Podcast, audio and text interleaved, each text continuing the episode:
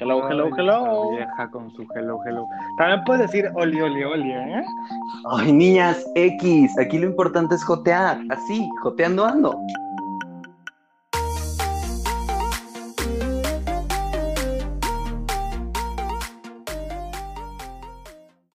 Hola, hola a todos, bienvenidos a Joteando Ando. Este es su podcast predilecto, su podcast de confianza, su podcast preferido. Estamos hoy muy felices de estar aquí otra vez de regreso con ustedes. El día de hoy el podcast lo hacemos. Coche, ¿cómo estás? Hola, muy bien. ¿Y tú?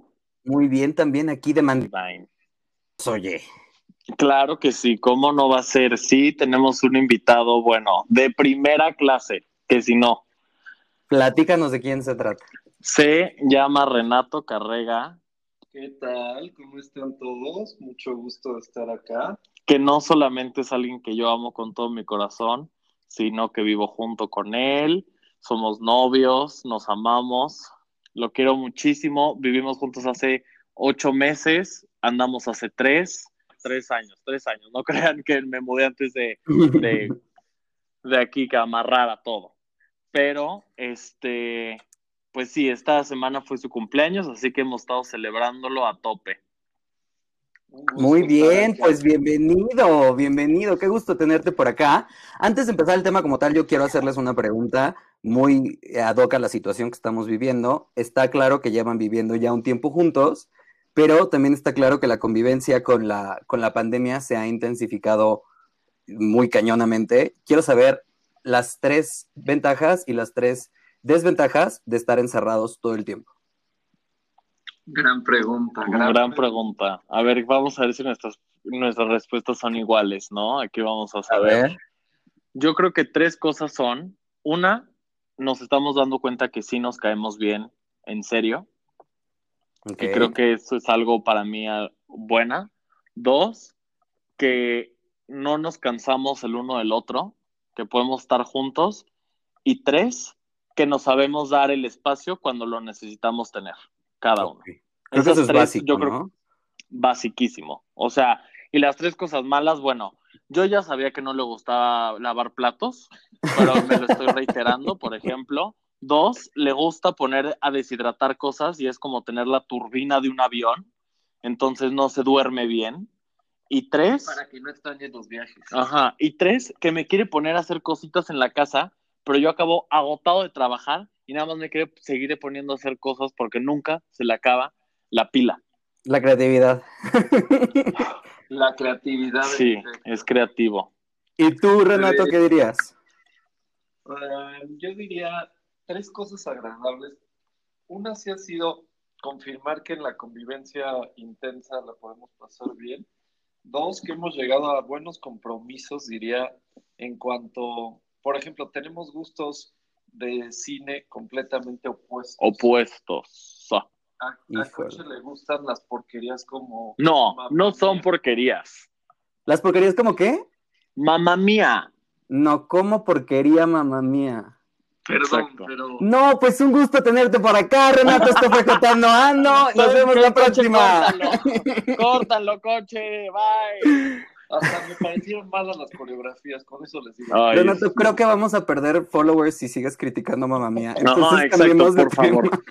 No, y después, y a él le gustan películas tipo de los 40 a blanco y negro. Una, vimos una película que se llama. O sea, como Casablanca, ¿se cuenta?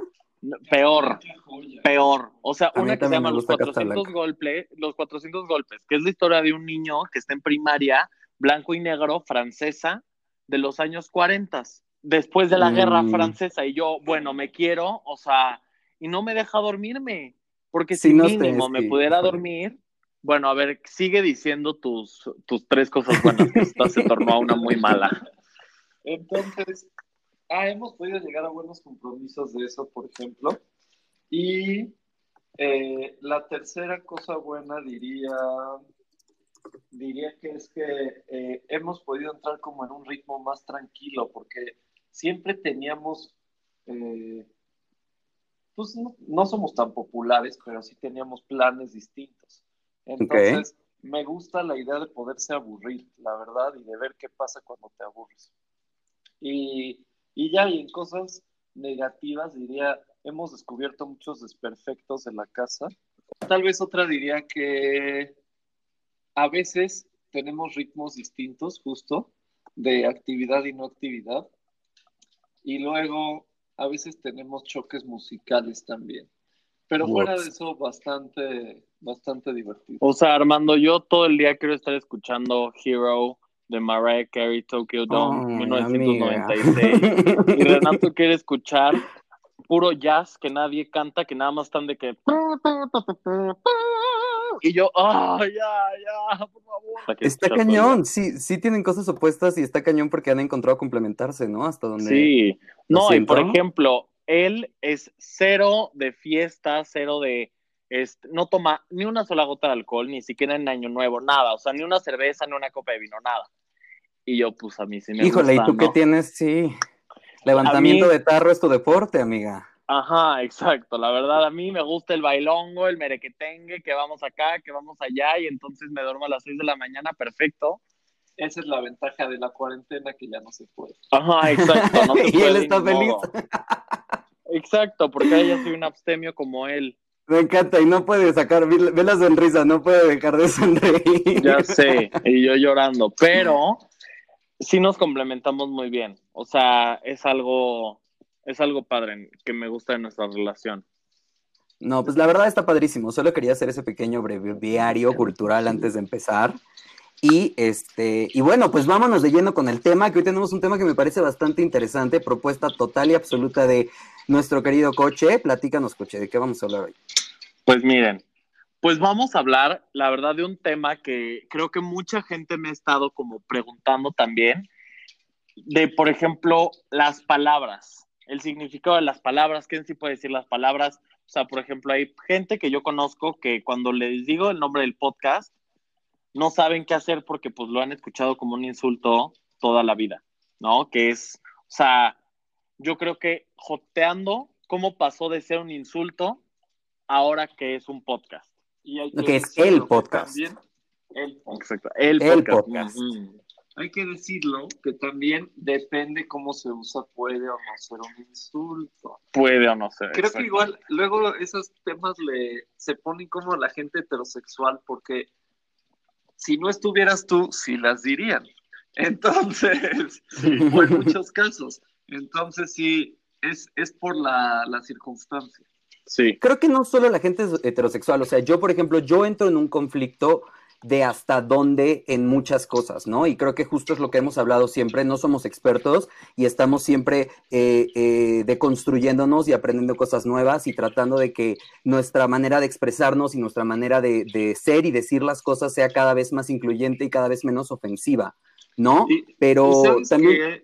¿Qué, Armando? No me interrumpas. No, no, está perfecto, no te preocupes.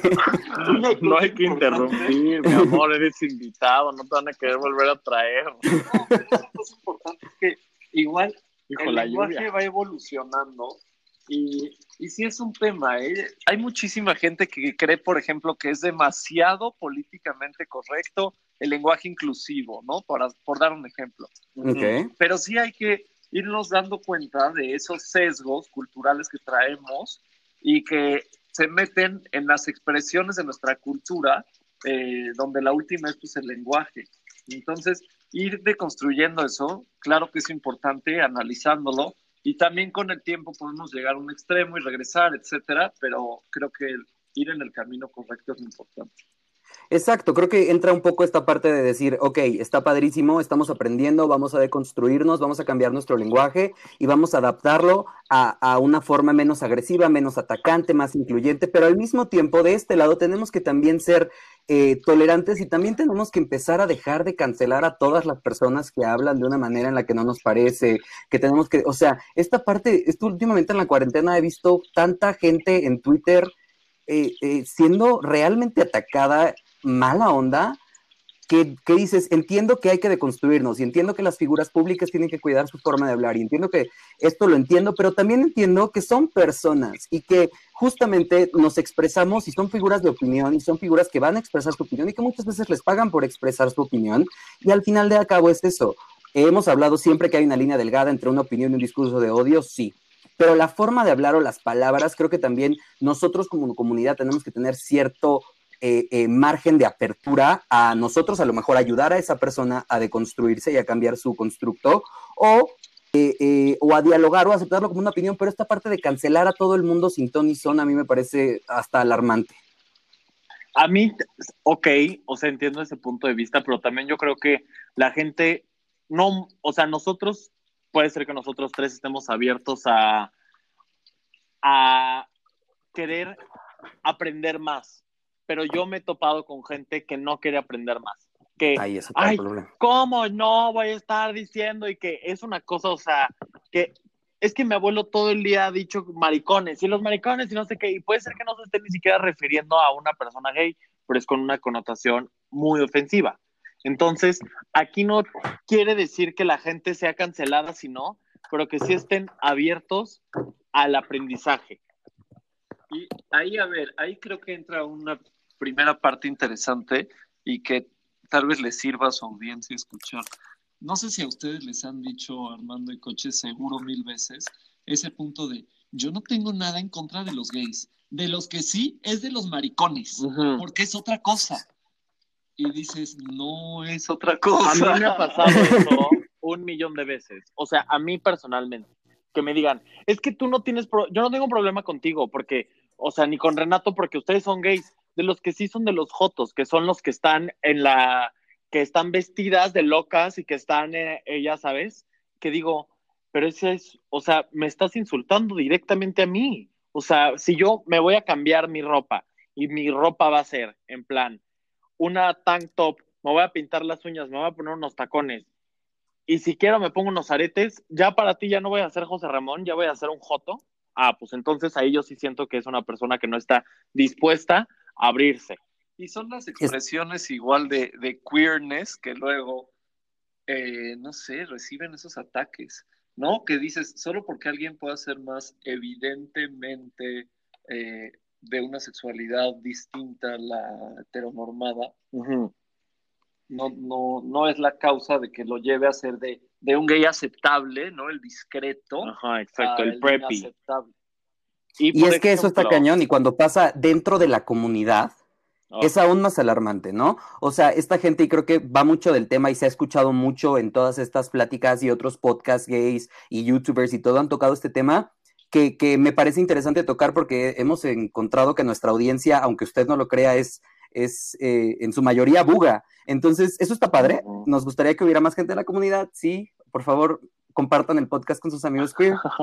Pero eh, está padrísimo porque creo que nuestra audiencia puede mucho eh, eh, aprender de este tipo de cosas, ¿no? No que nosotros tengamos la verdad absoluta, pero somos personas que estamos informados, ¿no? Y que nos gusta justo y tenemos la apertura de aprender y de cambiar las cosas, ¿no? O sea, estas personas que dicen, esos están subidos en la marcha, en la marcha en los, en los camiones que tienen poca ropa y que están gritando, esos a mí no me representan, ¿no? Ujú. Y escucho, o sea, y he escuchado a mucha gente decir eso y entonces es como, brother, esas personas que están subidas en, en el, en el camión eh, con poca ropa y gritando, esas personas son las que más han luchado para que hoy tú te puedas casar. 100%. Esas personas son las que más han luchado para que hoy tú puedas ser como eres y expresar tu sexualidad como a ti te dé la Siempre. gana. No tienes que hacerlo así, por supuesto que no. Si a ti no te nace y no te gusta, pues no te nace y no te gusta, ya está, no es tu, no es tu rollo. Pero al final del día son parte de tu gente, son parte de tu comunidad y es parte de sentirte algo, al de- parte de algo más grande, creo, Y ¿no? justo, justo el término que usas queer es interesante porque es un término que ha sufrido este proceso de reapropiación. Se usaba como un insulto, ¿no? En el mundo anglosajón, para cualquier persona, es literalmente raro, ¿no? El significado. Sí. Para cualquier persona que fuera distinta, eh, normalmente en su expresión de género o en su sexualidad. Y ahora mucha gente de, de la comunidad LGBT más nos sentimos pues identificados como Claro. en este paraguas queer, ¿no? Que incluye todos los distintos espectros. Eh, pero aún así, yo he conocido a muchas personas homosexuales, por ejemplo, que no les gusta que les digan queer, no se identifican con el término, porque creo que sigue en este proceso de reapropiación. 100%. Eh, y es interesante que justo, por ejemplo, el término de jotear, ¿no? Está, diría yo, más a la vanguardia todavía. En esta Sí, sí, sí. A mí me costó trabajo poder decir que sí al nombre de este podcast, por ejemplo, y hasta lo hablé con Renato, le dije, es que imagínate el día que le cuente a tus papás, o a mi mamá, o a mi hermana, oye, voy a tener un podcast que se llama Joteando Ando. Hasta yo me sentía nervioso porque la palabra me causaba, ya sabes, todavía como, claro. seguramente hasta sentimiento de, de alguien que seguramente la ha hecho en contra de mí, que la ha usado en contra de mí, en mala onda. Pero antes que nada quiero decir, la palabra queer, su definición en el diccionario es, es la palabra que describe una identidad de género y sexualidad diferente a la heterosexual y cisgénero. Entonces, pues como nos decía Renato, ¿no? Pero para que lo tengamos igual, hace más como definida. Y también... y abrevio cultural, perdón, eh, cisgénero, para aquellos que no, que no sepan, se refiere a la persona que se identifica con el género con el que se le asignó a nacer. Que tiene que ver con su sexo biológico. Exacto. También hay que decir que la gente, o sea, no es magia que de un día a otro la gente muy conservadora se va a despertar y va ya a aprender qué usar y qué decir, porque hace 28 años se consideraba que la homosexualidad era una enfermedad mental. O sea, tiene menos la homosexualidad no siendo una, no siendo una este, enfermedad mental que Renato Vivo. Entonces, pues también es algo que podemos nosotros como pensar. No me ventilen aquí. Ay, mi amor. Pero, o sea, yo sí creo que es algo que, pues también nosotros, como dices, tenemos que estar un poco abiertos a que la gente no va a cambiar, pero yo también siento que la gente tiene que estar abierta a cambiar lo más posible. Claro, y a, y a, justo eso de construirse, o sea, este término está muy de moda, la deconstrucción, y la deconstrucción no solo va de las personas que no, no están identificadas o que no se sienten cómodas con su, con su género, que no son cisgénero. La deconstrucción va de todo. La deconstrucción va de eh, el hecho o la acción de deconstruirnos el constructo social de la heterosexualidad, del género hombre y mujer. O sea, es toda esta parte que si ya se nos impuso con todos los años y es aprender no solo a identificarte con ella, si no te identificas con un deconstructo está bien, pero es aceptarlo y es a respetarlo. ¿No? No entenderlo, no tienes que entenderlo. Estaría padrísimo que quisieras entenderlo, pero, no, pero eh, es, es, aceptarlo y, tolerarlo, no tolerarlo, no, no pedimos tolerancia. Eso, eso es parte de mi deconstrucción, ¿me explico? O sea, yo ya cambié mi discurso, yo no pido tolerancia, yo exijo respeto. Exacto. ¿Me explico? 100%.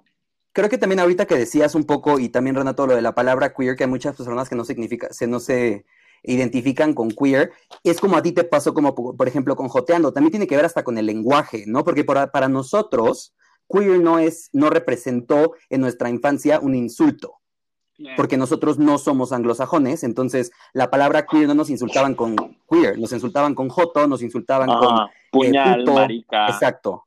Exacto. Entonces, a lo mejor alguien con, con, un, con una upbringing, ¿cómo se dice upbringing? Búsquenlo en Google, ya, o sea. No está Diego. No, podemos hablar en inglés porque no está Diego. este, alguien que creció en, un, en una sociedad anglosajona, la palabra queer a lo mejor sí tiene mucho que ver, ¿no? Claro. Por ejemplo, yo estando en Londres, eh, un amigo me, me decía, ¿Do you want to go out and, grab a fag? ¿Do you want to grab a fag? Y yo le dije así como, ¿qué te pasa? O sea, that's a fucking insult, ¿sabes? No me digas fag. Pero allá fag es cigarro. Entonces, obvio, e, es, en la superficie del tema y no es para nada ondeando, que ya empezaremos a ondear, pero también tiene un poco que ver con eso. O sea, el lenguaje de la sociedad en la que fuiste creciendo también tiene mucho que ver con eh, el que la palabra te afecte o no. Sí, la carga de las palabras. Sí, a mí, o sea, yo sí soy muy una persona que soy muy consciente en las cosas que digo y en las cosas que sé que no tengo que estar diciendo. O sea, y siempre, siempre, siempre, siempre, o sea, si hay una canción, por ejemplo, yo amo a Beyoncé. Hay varias canciones oh, we know. que oh, we know. Este, hay varias canciones de Beyoncé que tienen the N-word. Yo no la digo, porque sé que yo no estoy, o sea, yo no puedo decir esa palabra, no me corresponde decir esa palabra. ¿Por qué? Porque yo, la carga de esa palabra, yo no la conozco porque yo nunca la he vivido. Entonces, claro no es una palabra que a mí me corresponda decir o tratar de reapropiar, ni siquiera cantarla. Y estábamos Renato y yo en, el concierto de Beyoncé y hubo un momento que era muy de Black Empowerment y en ese instante me senté y le dije, y todo el concierto me la pasé bailando, pero le dije, ahorita me toca quedarme callado y escuchar. Sí, apoyar porque, o sea, sí, pero también tenemos que saber cuándo no. Es muy importante. Y es que creo que eso, eso es justo y lo sabemos y lo aprendemos porque nosotros formamos parte de una minoría, ¿no? Entonces nosotros sabemos cuándo toca quedarnos atrás en, cuando se trata de otras minorías y ser solidarios y ser aliados, pero desde la parte de atrás, ¿no? Por ejemplo, creo que a nosotros los hombres gay nos hace mucho más sentido en una marcha. En... Estúpida. Ya debes empezar con tus cosas que yo voy al final que tener que editar mi risa escandalosa, nefasta. Nosotros como hombres gay a lo mejor nos hace mucho más sentido esta parte de que en una marcha feminista los aliados van atrás. Claro. Y por ejemplo, un hombre heterosexual eso le hace muchísimo ruido y me, y me, me sorprende mucho y, y, me gusta que encontrarme con gente así porque me gusta como tratar de explicarles un poco y decirle, brother, tú como hombre heterosexual cisgénero jamás te vas a, jamás te vas a poder identificar con eso. Nosotros como hombres eh, homosexuales cisgénero tampoco nos vamos a poder identificar con eso nunca. Pero nosotros tenemos la sensibilidad de decir, brother, nosotros nos quedamos atrás. Y de nuevo, esto no es generalizando, no estamos atacando para nada a nuestra eh, radio escucha buga, al contrario, es para esas personas que de pronto les hace ruido y que esas personas que de pronto no, no, no cuadran, ¿no? No les cuadra este, esa parte. Sí, 100%. Y yo, o sea, 100, o, sea, yo sé la carga que tienen esas palabras que estamos nosotros ahorita diciendo, porque sé que yo he vivido esos momentos desde chiquito y momentos que cambiaron mi vida literalmente en, el instante. O sea, yo sé que, por ejemplo, hubo un niño que una vez me dijo floripondioso en primaria, que en ese momento yo no sabía qué significaba, y cuando entendí qué significaba, yo dije, ah, ¿cómo se me nota? Ya sabes, pero bueno, también ya después viendo cómo no se me notaba. O sea, esa es como una de mis, o sea, de los momentos que yo me acuerdo muchísimo. O sea, tipo, yo me imagino que Renato, Renato no, pues no aparenta no ser tan homosexual como yo, pero, pero pues sí me gustaría que él nos diera como su punto de vista, si, has tenido como momentos en tu vida de chiquito que te hayan hecho estas como... Sí, y diría, tal vez no tan de chiquito. Si te fijabas ya con lupa, pues siempre hubo los, como los detallitos, ¿no? En donde ya hilando, podías decir, ajá, algo tenía de diferente este niño. Pero sin duda no, no soy una persona que muchas veces a primera vista alguien adivine que soy gay. Y esto eh, inclusive me, me, causa algunos problemas porque me pasa, por ejemplo, en ambientes laborales, que estando en una junta de puros hombres, como tristemente pasa seguido, eh, soy el único gay, no saben que soy gay, porque no se me hace relevante mencionarlo tal vez en la junta laboral, y eh, que me toquen o comentarios, ¿Quién digamos, te está tocando, Perdón? ¿Quién te está tocando? Ah. Comentarios sexualizando a, a, mujeres, por ejemplo, que me incomodan, ¿no? Que siento que no son adecuados, o comentarios de homofobia ligera que tampoco son agradables así de, ay, no seas puto, ya, este, tú arma la presentación, lo que sea. Eh, entonces, esto es un tema. Pero otro que, que a mí sí me pasó es, yo tengo muy marcados los momentos en donde, especialmente personas queridas, mis papás o amigos o así, antes de que yo saliera del closet, dijeron algún comentario homofóbico y me acuerdo perfecto porque, aunque yo no sabía que era gay, sí tenía esa sensibilidad. Y, ya para terminar este monólogo. este... No, tú date, tú date, está muy interesante, la verdad. Sí, es bueno escuchar una voz nueva. Claro. Qué amable. Lo que sí me ha pasado, y, y luego la gente no me cree, y me ha preguntado muchos amigos heterosexuales, así como una pregunta honesta, ¿no? ¿Por qué sigue habiendo la marcha del orgullo gay si ya tienen los derechos? Y digo, es que, a ver, a mí me han gritado en la calle o sea, a mí sí me ha sucedido, eh, seis veces me ha sucedido y las recuerdo todas perfecto, ir caminando y normalmente desde un coche, casi todas las veces, ir agarrado de la mano, por ejemplo, con antiguos conocidos. O sea, no conmigo. y, que alguien me grite. Unos, unos muertitos, ¿no? Que alguien nos grite así como, eh, pinches putos o algo así. Y es muy agresivo. Una vez nos pasó juntos. A nosotros sí nos ha pasado.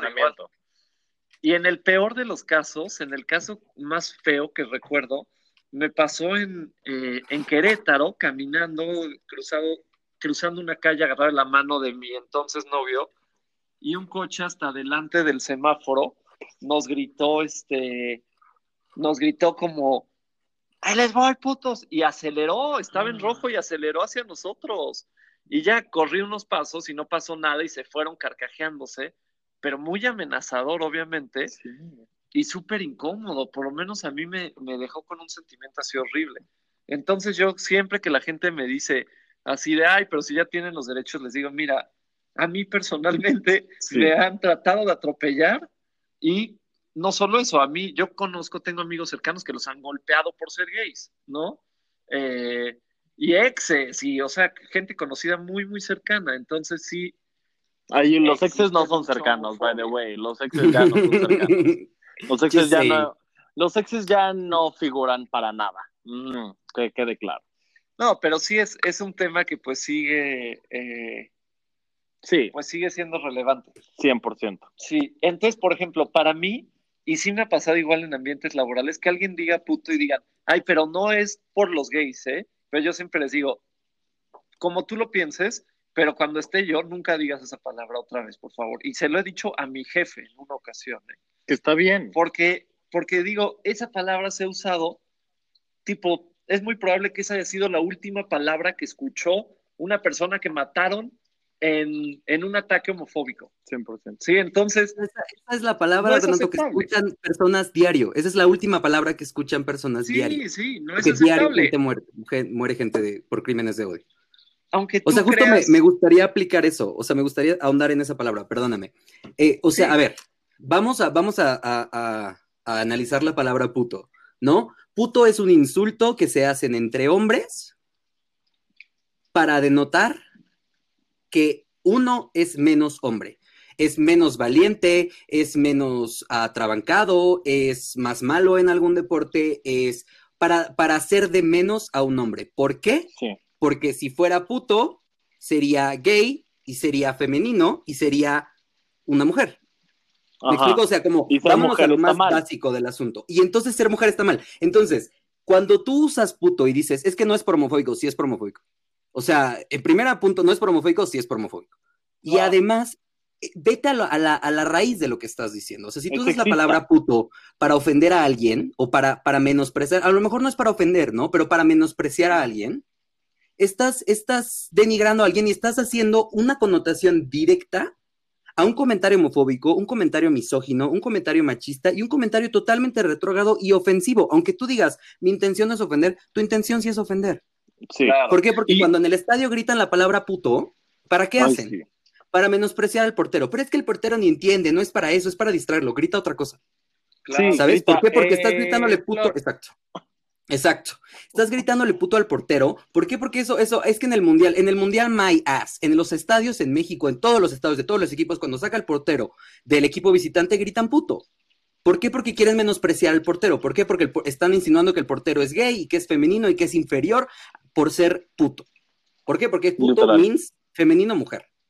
Sí, estoy de acuerdo. Y, y solo para recalcar, a las personas que digan, no, es que yo no lo digo con esa excepción, etcétera, solo piensen eso que dijimos que es muy posible que esa haya sido la última palabra que escuchó alguien esta semana cuando lo estaban golpeando por ser gay. Sí. Entonces, no la digan.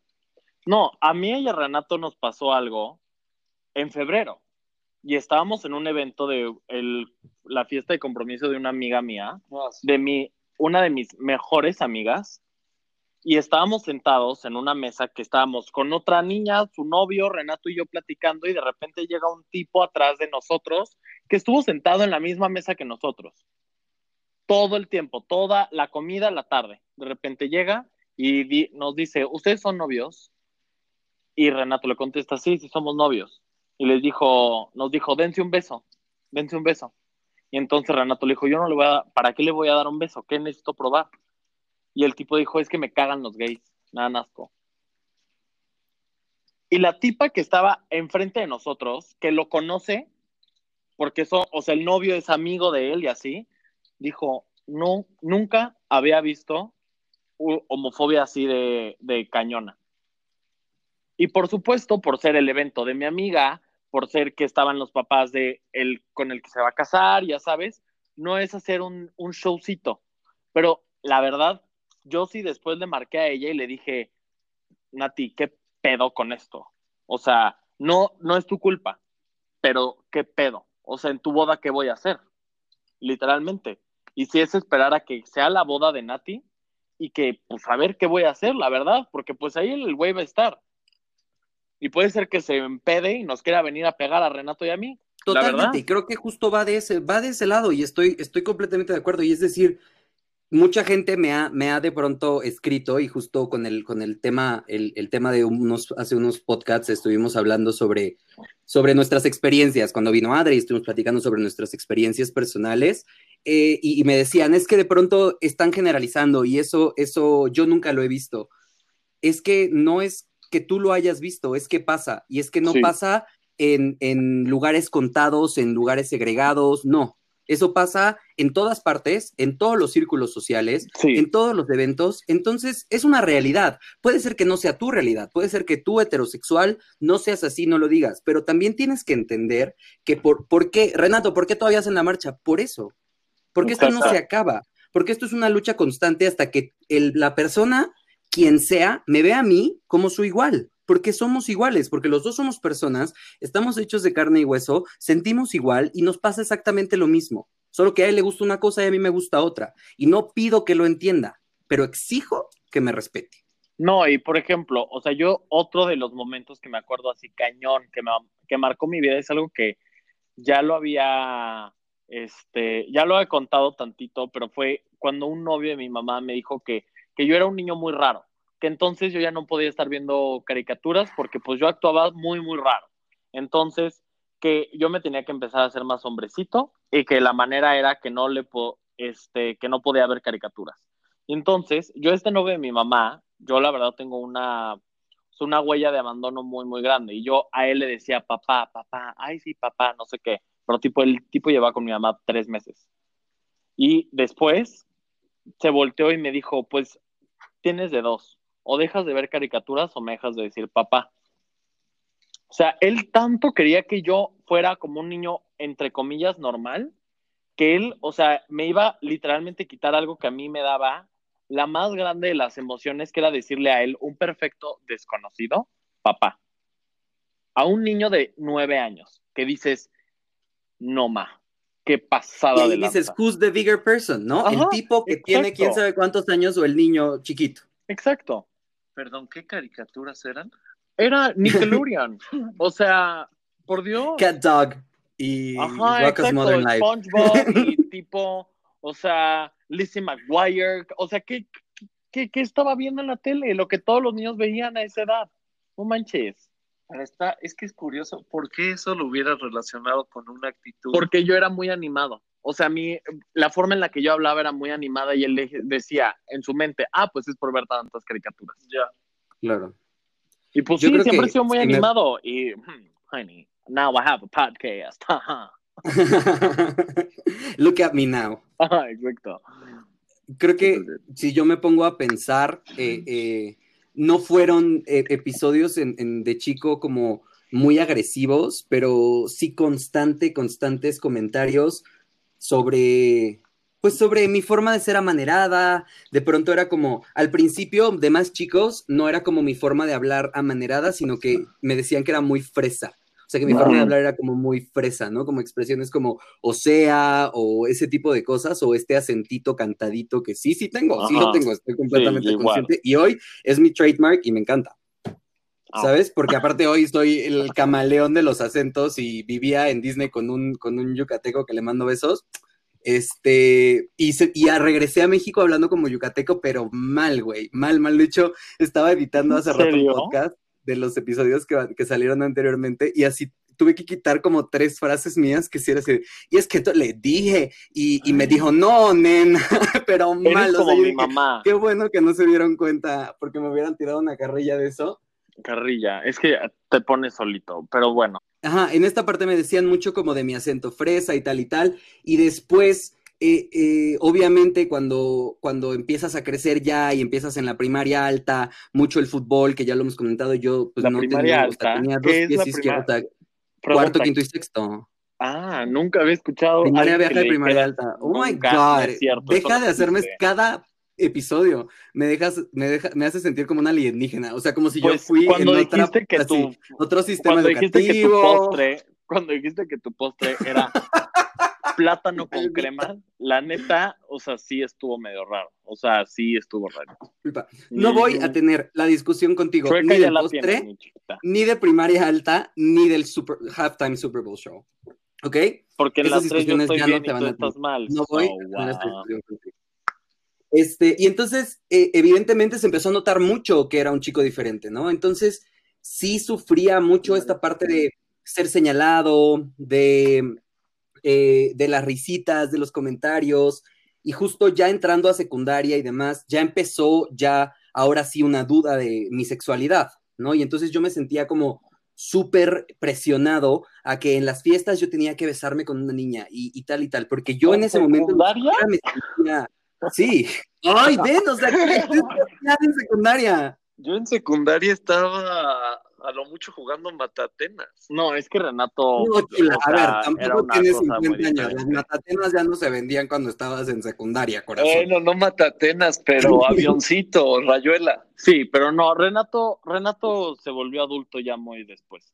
Eso sí, Sí, lo puedo yo decir. o sea, O sea, yo sí viví como tú. Tenía como, exacto, tenía esa presión constante porque yo mismo me decía a mí mismo que yo no era gay, ¿no? Entonces, eh, era una presión constante. Hice muchas cosas que no, que no están padres, ¿no? O sea, después tuve, tuve una novia de la que estoy súper, súper, súper seguro y, y a la fecha es una de las personas más importantes en mi vida y, y la amo y, es, y, y estuve perdidamente enamorado de ella y estuvimos tres años juntos y es una relación que te juro a la ¡Tres fecha años! por ella, por ella, por ella, yo creo y tengo la y tengo mi filosofía de vida de decir que todos nos enamoramos de una persona y no de un género, porque yo estaba enamorado de ella y no he encontrado a la fecha una relación como la que tenía con ella. Ah. Ella- ¿Tienes novio? ¿Qué Sí, va a hoy hacer tengo cuando escuche esto? No, a ver, a ver, es que justo estoy diciendo, la relación que tengo con, con, con mi novio, con Luis, es increíble. Nos estamos conociendo y tenemos este, ya un tiempo saliendo, pero gran parte del tiempo ha sido en cuarentena. ¿Cuánto, Y lo sabe. ¿Cuánto llevas con a él? verme la próxima semana lo amo. ¿Cuánto llevas con Siete él? meses, siete Ah. meses y cuatro encerrados. Ok. ¿Me explicó? Y ya los otros tres, conociendo. Sí, ya conózcanse. Ya es- y los otros el momento tres fue viviendo en Disney, güey, los otros tres fue viviendo en Disney y nuestras citas eran salir a Magic Kingdom, o sea, era un mundo irreal en la que vivíamos en una fantasía y toda nuestra vida era pixie dust. Un mundo muy Disney. Ajá, muy Sí, totalmente. hot- Entonces, medio hoy, jotón, hoy, ¿no? Nos estamos entendiendo increíble y estamos construyendo algo padrísimo, pero la sinergia que yo tenía con Jean, que es Radio Escucha y la adoro y te amo, Jean, eh, Hola, eh, Jim. Me gusta tu trago. no la he encontrado con qué tonto, se escribe con doble L. Mm, bueno, La primera carta que le escribí se lo escribí con G y no sabía que se escribía con doble L y No, fue una... qué una bueno que la quieras tanto, ¿eh? Pero antes de Jean, o sea, mi vida previa a Jean fue una constante presión impresionante de, de tener que quedar bien y tener que hacer lo que la gente esperaba de mí y entonces eh, platicar sobre que me había dado con alguien, ¿sabes? Y después ya ajá. ¿Por eso pusiste el escudo del Barcelona en tu cuarto? ¿Por qué tengo el escudo de Barcelona? No, es que esa es la cama de mi hermano. mi, lado, mi lado es este, güey. Ay, ay, ay, ya, ya vimos. ya, Ya vimos al pato Donald. Sí se ve la jotería de este lado del cuarto. Sí, sí, sí. O sea, no, no lo había visto bien, mi amor. Sí, es, ese es el lado de Andrés y tiene como sus bats de base y el Barcelona y, y así, cosas muy manly para contrarrestar toda la jotería que yo ¿Qué tengo has de este hecho lado. con esos bats de base? Híjole, amiga, Sí, mi hermano no los exhibiría tan orgulloso si supiera. Exactamente. O sea, No, tu hermano de decir, ¿por qué tienes maple syrup mi bate de, de béisbol? Van a perder al público buga, sí. ¿eh? No, les encanta, les encanta porque nunca escuchan esto. Solo quieren pertenecer, la verdad. O sea, sí, sí es real que a pesar, lo que voy con todo esto es que sí es real que a pesar de en el círculo en el que crecimos, en la sociedad en la que crecimos, con la gente en la que crecimos, sí existe todavía un estigma muy cabrón, o existía hasta, hasta cuando yo estaba en ese momento, y existe a la fecha. ¿Por qué? Porque les pasó en la fecha de compromiso, ¿no? Y entonces hay muchas palabras que, que, o sea, que creo justo como empezar a tocar ese tema para ir cerrando de decir, como, ¿qué tipo de palabras ustedes piensan que se, se pueden apropiar nos podemos apropiar nosotros en la comunidad, que está mal que la comunidad buga lo diga, pero que está bien que la comunidad queer, queer lo diga, o cómo piensan ustedes de eso? Yo opino que si nosotros estamos, por ejemplo, sacando un podcast que se llama Joteando Ando, nosotros le estamos dando a la gente el poder de poder ellos tener esta palabra. Y si lo están usando, la palabra joteando, para hablar de este podcast, yo no lo veo mal, pero si lo están así de que llegas tú Armando y que de repente tu hermano te diga, ah, ya te vi de J, jajaja, eh, espérate, no se puede así. Ya sabes, ¿ok? O sea, úsalo si quieres usar joteando, no, vamos, en tus redes sociales, pero este... Ajá, exacto. Follow, like, comment, subscribe. Este, pero yo sí creo que sí la gente tiene que estar consciente que no, que es un lenguaje que no es abierto para todos. Hoy en día no es abierto para todos. También un punto importante es el, el cómo se usan estos términos, ¿no? Creo que inclusive el término queer, que es un término que ya eh, puede usar cualquier persona, ¿no? Como una descripción respetuosa, pero si tú lo estás tratando de usar como insulto, pues obviamente es contraproducente. Claro. Eh, y... Hasta la palabra gay. O sea, no la uses como si fuera un insulto. Ah, más bien no lo uses como si fuera algo negativo. Ajá, exacto. Que hay eso de. Mm, aquí no, pero los anglosajones tienen esa expresión de that's so gay, de algo que es como chafa, ¿no? Ajá. Entonces sí. Exacto. evitar esos usos. La, la, verdad, esa fojita yo la uso a veces de manera para divertirme, es que sí, con amigos de la comunidad. Reapropiándola. Ahora, y Ahora, ¿qué es lo que pasa? O sea, creo que, perdón, es, es, importante decir esto. O sea, creo que ese tipo de palabras entran dentro de este esquema sobre, por ejemplo, the N-word, ¿no? O sea, ¿por qué nosotros seguimos sintiéndonos tan incómodos de decirla? Porque no es una palabra, es una palabra que históricamente, si la dice una persona que no es de la comunidad o, o de ascendencia afroamericana, es una palabra que puede considerarse una ofensa. Y nosotros no vamos por la vida. ofensa. Claro, entonces ellos tampoco deberían de decirlo. ¿Me explico? Entonces, eh, creo que funciona igualito. O sea, es una, es, nosotros tenemos una apropiación de las palabras que fueron ofensas y que hoy nos empoderan como comunidad. Y que hoy los tomamos y entre nosotros no nos ofende. No es que nosotros las podamos usar y ustedes no. Es que es claro que el que una persona de la comunidad la use, no lo usa para ofender o para denigrar o para hacer sentir menos a alguien. Sí, claro. Sí, estoy de acuerdo. Y lo otro que diría es, y esto me, me lo hizo notar, una es una eh, mujer trans súper inteligente. La palabra que es muy común de rajarse, no te rajes, ah, ya se rajó, etcétera. Me dijo, oye, por favor, esa palabra no la uses porque es eh, machista. Y le dije, perdón, ¿me puedes explicar por qué ella no tenía idea? Y me dijo, claro, ¿cuál crees que es la raja? Es la vagina. Entendí eso y dije, ok, y ya no la uso. ¡Wow!